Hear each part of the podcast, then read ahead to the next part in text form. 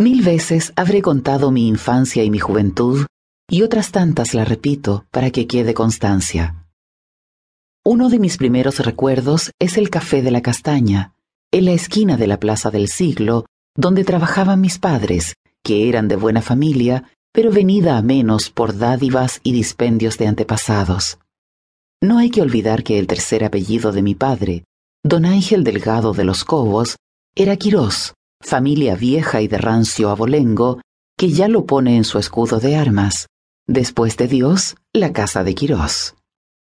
Vivíamos con la abuela y la tata en el número 13 de la calle de la Peña, esquina con jinetes. Nuestra casa era amplia y siempre teníamos agua, pues Joaquina se encargaba cada día de traerla. Nada más al levantarnos por la mañana, ya ella nos llevaba a la castaña para desayunar. A Victoria y a mí nos gustaba mucho estar en el café, jugando o pasando el tiempo en la plaza, mientras nuestros padres atendían a una clientela por ratos tan numerosa que parecía como si Málaga entera tuviese la costumbre de desfilar cada mañana por la puerta del negocio, y es que por allí pasaban marineros, gitanas, modistillas, canastilleros, profesores, marchantes, ojeadores, lecheras, sacerdotes, vendedoras de almejas y, como no, un completo batallón de cenacheros.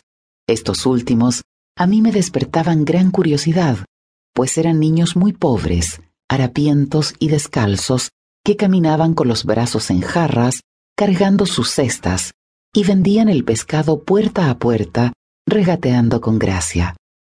Se les podía oír desde bien lejos pregonando su mercancía por las calles, y yo, cada vez que los veía, me quedaba barruntando dónde y cómo vivirían y quién les daría cariño. Mi hermana Victoria y yo fuimos desde muy pequeñas al colegio de las esclavas, monjitas de poco coste que habían llegado a Málaga en el 86. No era lo que se dice un verdadero colegio, pero nos enseñaron a coser y a bordar, a más de las letras, lectura y alguna regla de menor dificultad. Para llegar a Liborio García, el colegio estaba en ese edificio grande que aún sigue abandonado desde lo que pasó cuando la República, la tata nos mandaba bajar hasta el parque, porque las calles que daban a Larios las estaban arreglando, y aquello era un puro tumulto de carretas, obreros, material de construcción y un completo barrizal, doblar a la izquierda y luego a la derecha en la puerta del mar para subir recto y finalmente torcer a la derecha en la calle del colegio. Al hacer semejante recorrido, teníamos que pasar por la zona de los biznagueros. Tanto me gustan a mí las biznagas que la última vez que vine me hice preparar unas cuantas y me las llevé conmigo. Pero volvamos al cuento. Recuerdo que al otro lado del parque, cada mediodía y de vuelta a casa, Joaquina me tenía que reñir, y a veces llevarme arrastrada del brazo un buen trecho, porque yo siempre me quedaba extasiada mirando la llegada del millero, y parece ser que no había alma humana que me hiciese caminar hasta que el bendito barco no atracaba y descendían los pasajeros. ¿Quién sabe? Capaz que ya de niña chica llevaba yo bien dentro la cosa del amor por los viajes. En nuestras andanzas infantiles nos gustaba corretear por la ciudad. Victoria, que era dos años mayor, enfilaba la alameda y yo la seguía contenta.